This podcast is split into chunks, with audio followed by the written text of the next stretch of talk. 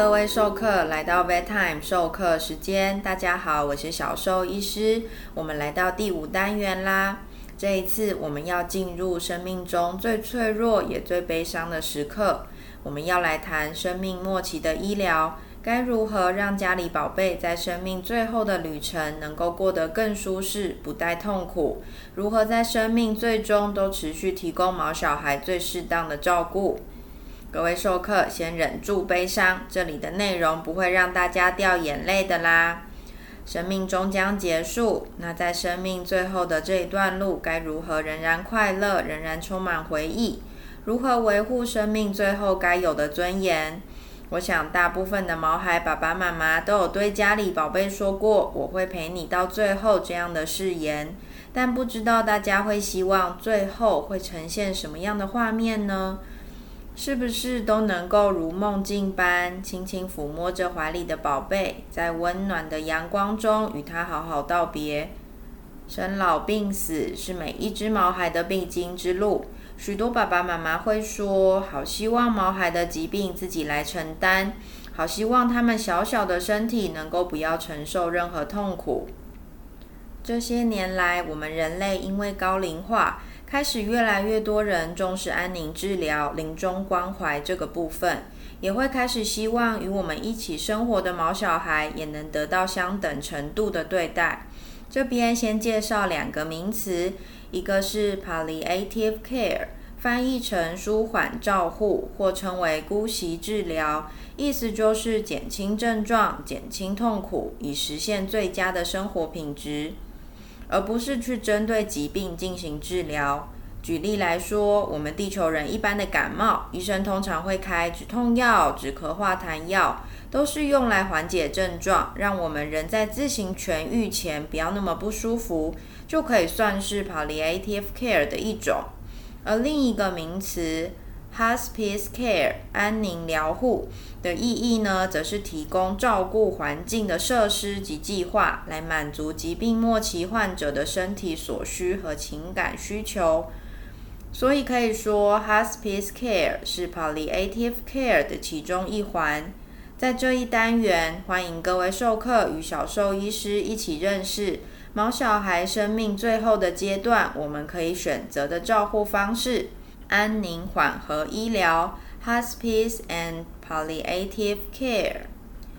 不论是地球人还是动物的医疗，大部分都着重在积极治疗疾病，疾病痊愈是大家所期待的。但事实上，许多慢性疾病末期，积极医疗并没有办法延长寿命多长的时间，甚至在治疗过程增加痛苦或是不具意义。像人比较常听到的呼吸机，就属于维生医疗，延长了这副身体在这世间停留的时间，但并不等同于活在这个世界上。而相对于治愈性医疗，安宁缓和医疗则是针对面对威胁生命或是患有疾病的病患。以及他们的家属一种照护模式，目的是希望借由早期侦测及周全评估，能够治疗疼痛及缓解身心灵状况，预防及减缓痛苦，以达到提升生活品质的目标。所以简而言之，进行安宁缓和医疗的目标，就是竭尽所能提升生命末期的病患以及他们家人的生活品质哦。那什么情况下应该考虑进行安宁缓和医疗呢？当医疗团队及照护人意识到家里宝贝正在走向他最后的旅程，死亡将是结局，像是诊断为疾病的末期、慢性且是持续进行中的疾病、病患状况在变差却无法诊断的疾病、逐渐失去身体自主功能的疾病。或是老年动物逐渐衰老至生命结尾的状态，在这些状况下，就可以讨论及评估进入安宁缓和医疗。安宁缓和医疗是一个完整的医疗计划，不是只是打一针、吃颗药就这样简单，是要由医疗团队及照护人逐步依照生命末期的变动进行照护及生活管理的合作计划。接下来，我们就来看看这份安宁缓和医疗合作计划会包含什么内容，以及有什么照护的小技巧吧。安宁缓和医疗合作计划，首先就是由兽医师及兽医团队提供四组关于病患现况以及疾病病程的医疗知识，让照护者及病患家属了解病患整体状态，以及知道接下来即将要面对的事情，并且进行有效的双向沟通，让所有参与者了解临终关怀和安宁治疗的目标以及意义。在疾病医疗、日常照护以及家属期望之间取得平衡与共识，并且与家属共同制定安宁缓和医疗合作计划。什么是该做，什么不该做？什么是做得到，但什么是真的做不到？根据不同的病患量身打造最适当的照护计划。最后就是计划的实行，由各领域专家提供病患及照护者支持与协助。包含医疗照护的实行技巧及精神层面的咨商管道，并持续在安乐死及自然死亡的选择提供开放性的讨论。综合以上，才能够使这个医疗计划走得完善且稳定长久。接下来，我们就来看看这个计划实际包含什么样的照护内容吧。我们前面有说到，这份安宁缓和医疗合作计划的目的是为了竭尽所能提升生命末期的病患以及他们家人的生活品质。虽然毛小孩不会说话，但我们还是认为他们与地球人一样，生活品质与本身的生理状态、社会连结及情感健康密切相关。缺少任何一个部分，都难以达成生活品质的目标。因此，我们把生活品质的管理想象成一个金字塔，最底层也就是最基本的部分，是由兽医师提供的医疗相关护理，包含疼痛控制、疾病维持、清洁卫生状况、营养管理、生活环境管理。金字塔的中层则代表了与社会的连接，也就是社交行为，包含了与家庭成员或是毛孩朋友间的互动。最后就是金字塔的顶层，代表的是情感健康，包含生命的尊严以及想活下去的意愿。我们要一层一层架构好这个金字塔，才能维持好的生活品质，完善这份安宁缓和医疗合作计划哦。就让我们一起来盖这座生活品质金字塔吧。首先，我们先来看看最基本的部分。金字塔底层的医疗相关护理，我们需要达成哪些目标呢？小兽医师认为，里面最重要的目标就是免除痛苦了。毛小孩不会说话，疼痛的表现需要照护人及兽医师的观察评估。评估的方式像是精神状态，是一直在睡觉吗？趴着闷闷不乐，还是可以四处走动伸展呢？对外界刺激的反应如何？是完全不理会声响，或是移动的物体，还是看到主人仍会开心迎接呢？休息时的姿势是窝着呢，还是可以侧躺翻肚？心情好吗？是碰一下就气噗噗呢？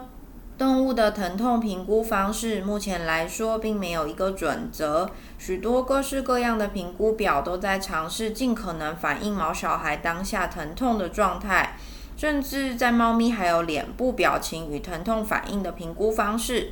耳朵的位置、胡须的方向、眼睛睁开的程度，这其实就表示了毛小孩的疼痛评估非常困难，更需要仔细观察与小心谨慎。但评估困难不是可以忽略或是随意的理由哦。小兽医师遇过有些主人会在我提出止痛需求时，很快速的回绝。坚持不愿意给予止痛药物或是进行疼痛舒缓，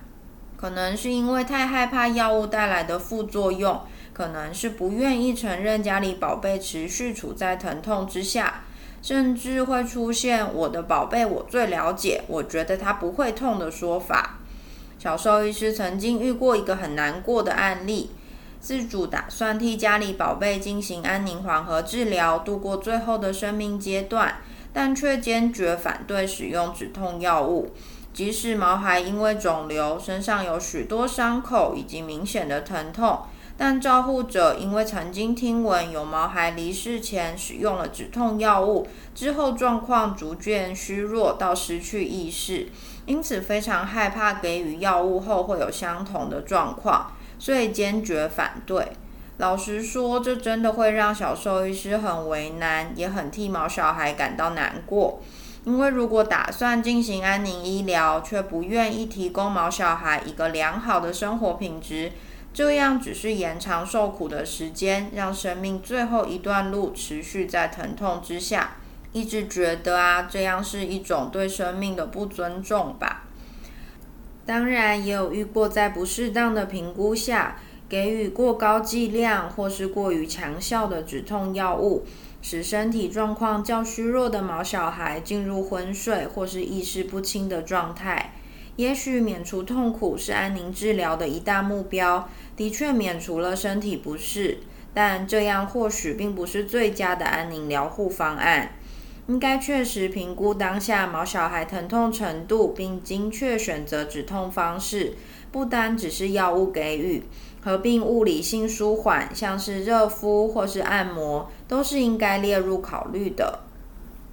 而营养维持的部分，其实大部分生命到末期阶段，食欲常常会衰退，甚至到不愿意进食。要知道，这是很正常的生命进程。食欲促进药物及胃食管的使用，都是该列入考虑的项目。可以尽量给予毛小孩方便食用而且爱吃的食物。我都会跟主人说，最后的阶段就痛快的吃爱吃的东西吧，只要不要对身体造成危害就可以了。举例来说，麦当劳的炸鸡就可能太油了一些，但自己煮的鸡腿肉是可以尝试的哦。透过适当的营养及足够的水分给予，对于维护生命最后阶段的生活品质也是很重要的部分。关于营养的部分呢，小兽医师就要来分享一下胃食管啦。常见的胃食管包括鼻胃管、食道胃管，也就是食道造口胃食管。比较少见的包括胃管及肠管。鼻胃管的放置非常简单，但因为是由鼻孔置入食道，会让毛小孩比较容易有异物感。而且毛小孩的鼻孔就那么小，鼻胃管通常很细很细。只能提供非常稀释的流质食物，或是单纯的水分给予。有些药粉都可能造成阻塞，所以如果用来提供营养，并不是很方便。但好处就是鼻胃管不用麻醉就可以放置了。而另一个常见的胃食管就是食道胃管，是在脖子侧边开一个小洞，将胃食管放入食道。所以最大的缺点就是第一次放置时需要全身麻醉，大约十五到三十分钟。但优点就是管子直径大，可以提供营养价值较高的泥状食物。而且在脖子侧边开进食道的洞，大约两周后会形成小通道。之后定期更换管子跟护理伤口都不需要进行全身麻醉哦。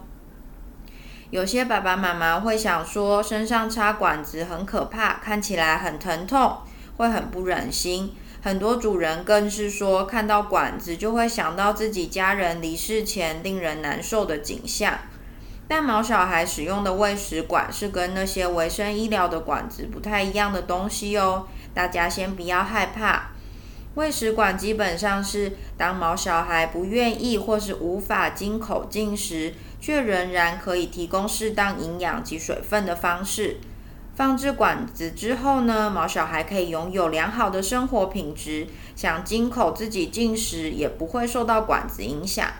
在管子有固定好而且使用顺利的情况下，奔跑玩耍完全不会有问题哦。毛小孩是不会觉得不舒服的，不需要太害怕喽。小兽医师就遇过以食道胃管进行安宁照护，整整两年，营养及水分都维持得很好，一直到离世的猫咪哦。除了吃的健康，清洁卫生也是不能遗漏的哦。每天固定帮毛小孩梳理毛发，清理眼屎、鼻屎，排便排尿后也擦拭干净。每日丢弃排泄物，避免脏污粘黏在身上，这些都是很重要的日常护理。有一个半开玩笑，但是很真实的说法是，汪星人干不干净就看得出来主人有没有认真照顾；喵星人干不干净呢，则可以看得出来喵星人有没有生病。但是在生命末期，毛小孩的自理能力有可能慢慢衰退，能够协助他们保持身体以及周遭环境的整洁是很重要的事情哦。还有啊，在关节有状况或是瘫痪的毛小孩，尤其容易出现在体重比较重的大型犬种，会因为长期侧卧或是施力不均，在压力点频繁摩擦或是压迫，产生红肿，甚至形成褥疮。至少两个小时协助他们翻身一次，并且使用可以分散重量的软垫，都可以避免褥疮形成。而假如已经有伤口的形成，例如有些是肿瘤的破溃，或是胃食管的皮肤开口，都需要定期清洁，保持干净干燥，使伤口尽快愈合，也避免感染的可能。在生活环境管理的部分，就像是长者家中都会安排无障碍设施一样，老毛孩或是虚弱的毛孩也会需要这些设施的协助。提供足够的止滑范围，可以让关节状况渐渐不佳，或是肌肉量逐渐不足的毛孩仍然能够自由于家中行动。食盆及水盆尽量放置多个，而且能够架高，减轻毛小孩吃饭喝水时的颈部负担。而上厕所的位置可以改成在室内或是近一点的地方，让毛小孩不用走那么远的路程，甚至造成憋尿失禁。架设斜坡或是小型的踏板阶梯，方便毛孩移动到平常喜欢的休息位置，并且要注意家中是不是有什么可能造成意外的设施，要避免毛小孩高处坠落、掉落到水池中或是误触摆设造成倒塌。我们要尽可能提供一个安全而且舒适的生活环境。要注意的是，在调整的过程中。家中配置可能会有大幅度的变化，可以尝试一次一个项目的跟动，在不造成压力的情况下，协助毛小孩熟悉环境及新物品的使用方式哦。而生活品质金字塔的中层是与这个社会的连结、与家庭成员的连结、与其他动物好友的连结以及环境刺激。这些刺激来自游戏及生活环境的丰富程度。生活模式不应该因为疾病就彻底与往日脱节，应该提供调整过后的生活方式。有些照护者会因为毛小孩老了看不见或是行动不便了，就从此不再带他们到户外踏青、散步、玩耍，以为家里的环境最安全、最能保护毛小孩。但事实上，这样像关紧闭一样，让生病的毛孩无法如过去一般与这个世界互动，是会使他们不快乐甚至衰退的状况更明显的。最后是金字塔的顶层，也就是情感健康层面。首先就是要维护生命的尊严以及存在的价值，基础的生理照护是否能妥善维持？是否能提供良好的情感互动及陪伴，避免生活上的紧迫，避免日常规律出现大幅度的更动，使生命末期的毛小孩都能够处在稳定且安心的生活状态。